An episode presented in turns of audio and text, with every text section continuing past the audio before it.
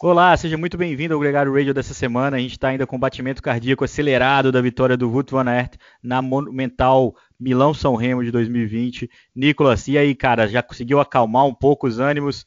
Uma vitória acachapante do belga, hein? Ufa, a pipoca aqui saiu voando para todo lado quando eu saltei nesse final para ver quem ia chegar. Foi impressionante que depois de 7 horas e 15 minutos, 305 quilômetros, a gente vê a prova definida por meia roda. Isso é muito legal, isso é show de corrida de bike. Eu honestamente não esperava que, que a gente ia ver esse tipo de, de chegada tão próxima. Eu estava esperando que alguém ia chegar escapado, principalmente depois que eu vi aquele ataque do Alaphilippe. Ele atacou com muita, muita, muita potência e a gente vê que mesmo o pessoal tentando seguir ele, não é uma questão de ali, ah, eu não quis saltar, eu não pensei que não era o momento. Ali simplesmente o pessoal não saltou na roda porque não podiam. Alguns nomes a gente esperava um pouco mais, acabaram ficando muito bem colocados e vão remoer essa boa colocação aí com a ausência da disputa pela vitória. Né? A gente tem o Peter Sagan, o próprio Felipe Gilbert, o Mathieu Van Der Poel, ciclistas que foram muito bem colocados, todos esses que eu falei ficaram no top 10, mas ficaram longe da disputa pela vitória é, não tiveram a, a chance de, de, tentar uma cartada de fato para ganhar essa Melão São Remo 2020. Mérito do Alaphilippe e mérito também do Wout van Aert, que é o ciclista mais forte nas clássicas nesse começo do ano. Eu é. honestamente achei a jogada do Alaphilippe muito certa, porque com aquele grupo que eles vinham subindo, ele sabia que ele não teria chance de bater o sprint por mais rápido que ele fosse. Então eles precisavam tentar alguma coisa que, que abrisse a corrida e eliminasse os outros ciclistas. Ele perdeu a prova quando ele furou de novo a 40 km da chegada e teve que trocar. Tem um fator que a gente não enxerga, que não é a simples troca de, de pneu e, e o tempo que você perde em trocar uma roda e voltar para o pelotão. É o gasto de energia. E você tem que lembrar, eh, a gente brinca muito no pelotão, que força é como ficha de poker. Você tem um número limitado de fichas que você pode ir usando ao número da prova cada furo de pneu que você para e tem que retornar ao pelotão, você queima uma, duas fichas. Chega na hora decisiva da prova, que você teria que definir, você vai ter que. Quem tiver mais fichas para jogar, tem mais bala para um resultado final. Se você ao longo da prova gastou todas as suas fichas em momentos ruins, vamos falar assim, mal posicionado, com um furo de pneu, atrás de um tombo, ou porque você ficou muito no vento. Quando chegar na hora que você realmente precisa delas, você não tem mais. Está com a mão vazia. O que acontece? Você sobra. Eu acredito que o momento que ele furou, ele gastou ali algumas fichas e, e certamente pode ter sido a diferença por ter perdido por 15 centímetros, vamos é, falar. Eu não sei, eu acho que o Wout ganharia dele qualquer situação. Acho meio, acho meio cruel com o cara que ganhou a Estrada Bianchi e ganhou a Milão São Remo é, esse tipo de, de desculpa. Mas enfim, o mais legal dessa, desse embate do, do Wout ganhando as provas principais, agora ganhando a sua primeira monumento, é que ele faz isso antes do Mathieu Van Der Poel, que foi a grande sensação do ano passado, uma grande expectativa é, sobre ele, e ele não conseguiu, né? De fato, é, obviamente, ele não desaprendeu a pedalar, mas ele não conseguiu os mesmos resultados que ele gostaria ou que ele idealizou, né? É relativo quando a gente olha a dizer que ele decepcionou. Mas é certo que a gente talvez esperasse um pouco mais do Vanderpool pelo que ele tinha demonstrado nos, nas provas anteriores que ele tinha corrido, né? Ele tinha dado um verdadeiro show e tinha chamado muita atenção midiática para cima dele. Enquanto o arquirrival dele também no ciclocross, que é o Wout van Aert, fez um, um approach a essas competições mais calmo, mais quieto, e simplesmente chegou na, na hora H, no dia D, e pimba, deu as cartas como tinha que dar e, e deixou todo, todo o pelotão falando sozinho. Essa é a, a verdade. E mostra também um ótimo momento da equipe Jumbo Visma, né, Nicolas? O ano passado eles já fizeram um bom ano e esse ano eles subiram essa, esse sarrafo mais um pouquinho, agora conquistando o um monumento, estão é, colocando a Ineos nas cordas. Fizeram isso na França agora, no Tour de Lane, com o Roglic vencendo, com um trem muito poderoso, até fazendo o que a Ineos costumava fazer. A Ineos não precisa mostrar como se ganha o Tour de France, eles fizeram isso anos seguidos. Ao mesmo tempo, a Jumbo Visma precisa mostrar que é capaz. Então, o que a gente viu essa semana é a Jumbo Visma deixando um recado, né, de que vai, vai para o páreo e vai tentar disputar o Tour de France esse ano. Foi impressionante a exibição de força como equipe que eles mostraram no Tour de l'Ain na França e em paralelo ganhando também as clássicas com o Outro Van que aí foi uma exibição de força também como equipe, porque ninguém ganha sozinho, mas talvez um cara que teve acima de todos os outros. Para mim está claro que a, a Lotto Jumbo agora eles têm uma equipe mais coesa e um líder claro, Primoz Roglic. Enquanto na Sky a gente ainda tem essa dúvida de qual dos três seriam o verdadeiro líder da equipe, né? Egan Bernal, Geraint Thomas, lembrando que Geraint Thomas ganhou o Tour de France no ano anterior, e Chris Froome, que é o maior ciclista de voltas da, da atualidade, com inúmeros títulos, buscando um quinto título. É, o ano passado a gente teve a expectativa da Jumbo Visma colocar eles às cordas, a Ineos fez primeiro e segundo com o Bernal e com o Thomas. Eles sabem ganhar o Tour de France.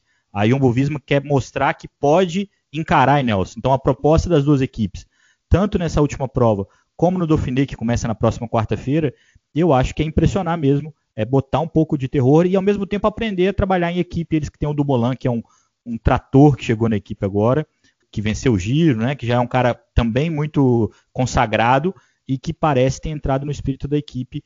E o Primo Roglic que está voando, acho que é uma coisa é muito absurdo o que ele tem andado. Falando no Dauphiné, é uma prova com start list de Tour de France, são ciclistas muito fortes competindo, entram aí é, a própria F Education com o Uran, o Iguita, tem o Landa, e uma, uma configuração de prova muito inusitada, né? São cinco etapas com cinco finais de subida, uma prova muito apimentada. Eu acho que a gente vai ter um, um deleite no ciclismo nessa, nessa semana, né, Nicolas? É, vai ser muito legal acompanhar. Lembrando que vai ser transmitido para nós aqui na, na ESPN, então aqui no Brasil a gente vai poder acompanhar de perto e mais fácil. O critério do Dauphiné é considerado sempre uma prova de aquecimento para o Tour. Eles usam muitas das às vezes as mesmas etapas ou o mesmo final de etapa.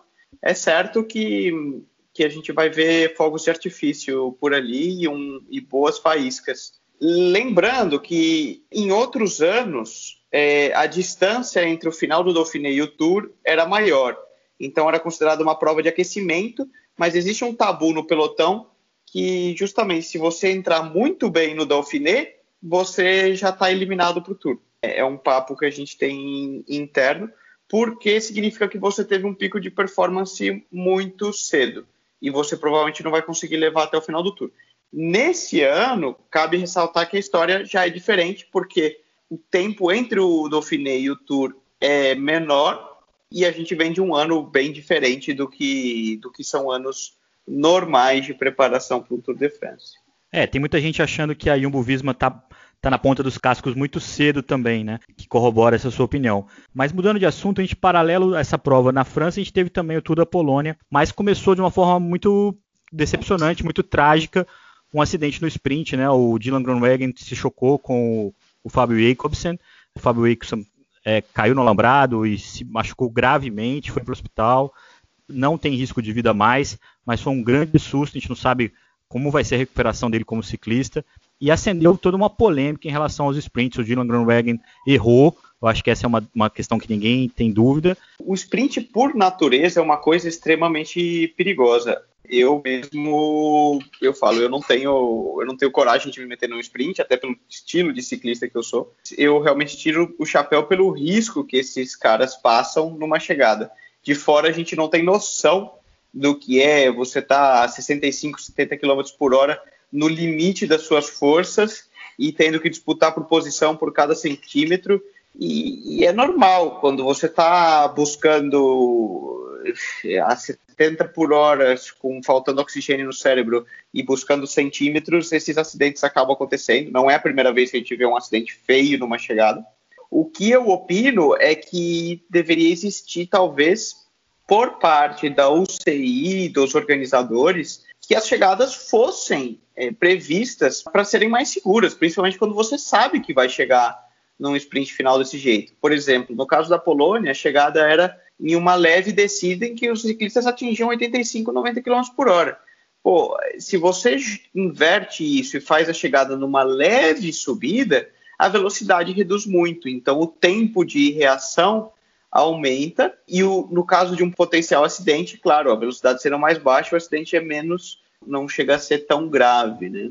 Nós, ciclistas profissionais, a gente tem uma associação que chama CPAs, é, que é a Associação dos Ciclistas Profissionais, e a gente tenta colocar muita pressão na UCI para que esse tipo de coisa seja solucionada. Lembrando que também cabe a nós, ciclistas, no final das contas, somos nós que corremos a prova e nós que nos colocamos na situação de risco. Então, maior prudência por parte dos integrantes do pelotão também impacta muito no, no resultado final e nesses acidentes. Nicolas, depois desse começo trágico, a gente teve bons momentos na volta da Polônia, a vitória do Mads Pedersen, né, do campeão mundial, uma vitória com a camisa arco-íris, primeira dele com a camisa. A gente também teve uma vitória do Carapaz, também muito bonita, e uma vitória do Renko Evenepoel, que atacou, venceu de longa distância e conquistou não só uma etapa, mas também uma volta voltura, a primeira dele, ganhou a volta a Burgos é, semana passada, agora ganha a volta da Polônia. É um garoto que é muito difícil de prever o limite dele, né? É, eu acho que essa já não foi mais surpresa para ninguém. A gente está até ficando cansado de falar do Renko e ele até eu vi um tweet recente do Dan Lloyd, que é comentarista na, na Eurosport, falando: olha, para quem está começando a assistir corrida de bicicleta agora, não é tão fácil como o Renko faz parecer, tá? Parece que ele está fazendo piada com o restante do pelotão e é uma exibição atrás da outra, já não dá mais para apostar contra ele em nenhuma prova que o menino vá largar. Lembrando que o Renko vai competir nesse sábado a outra monumento, a outra monumento que mudou de data, que é a volta da Lombardia. É, o Renko é um dos candidatos, né, Nicolas?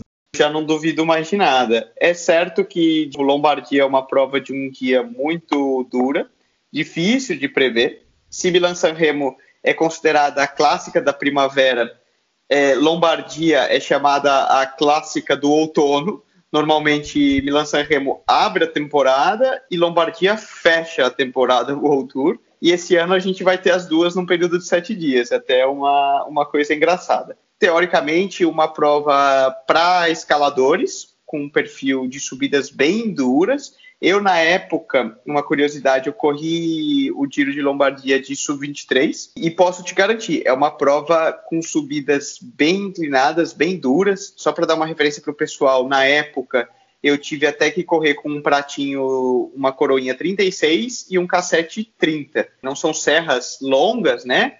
mas é uma sequência de subidas muito duras e mais explosivas e estradinhas muito técnicas entre uma subida e outra. São três subidas muito duras nos, nos 50 km finais e três descidas muito técnicas também, né? E isso coloca o Nibali sempre como um dos candidatos, ele que já ganhou essa prova e que já iniciou os jogos mentais com o Renko para o Giro de Itália desse ano. Os dois vão se enfrentar no próximo sábado, mais um evento que a gente vai poder acompanhar de perto. Para a glória do ciclismo, as provas estão acontecendo e está sendo muito legal. Só duas informações sobre a Lombardia. É, a gente tem o Mauro Ribeiro, que é o único brasileiro que correu e completou a Lombardia na Elite em 1990. O Fischer correu essa prova três vezes, o Andreato correu duas vezes, mas os dois nunca, nunca completaram. E o Mauro Ribeiro também é o único brasileiro que correu a cinco monumentos e completou a cinco monumentos. Acho que vale esse registro porque é uma informação que muitas vezes passa despercebido da, da carreira do Mauro Ribeiro, que vai muito além da vitória dele no Tour de France. Verdade, ele é uma verdadeira lenda e tem muito respeito no, no pelotão europeu. A gente não tem nem ideia do que, do que ele conquistou. Nicolas, muito obrigado por mais um encontro. Eu acho que a gente está cada vez evoluindo mais, entrando mais fundo nos temas, até porque as coisas estão acontecendo. Quem quiser acompanhar a gente, toda segunda-feira a gente vai entrar no ar agora com o Gregário Radio, toda sexta-feira com o Gregário Cycling, que é o nosso podcast, sempre com temas é, mais amplos, né? O Gregário Radio fala sobre ciclismo profissional. Muito obrigado mais uma vez, um grande abraço para você, um grande abraço para todo mundo que ouviu a gente. Valeu, galera. Mandem sua opinião, mandem suas perguntas, interajam porque é isso que a gente quer: aprender, melhorar e fazer o programa para vocês. Valeu, um grande abraço. Até segunda.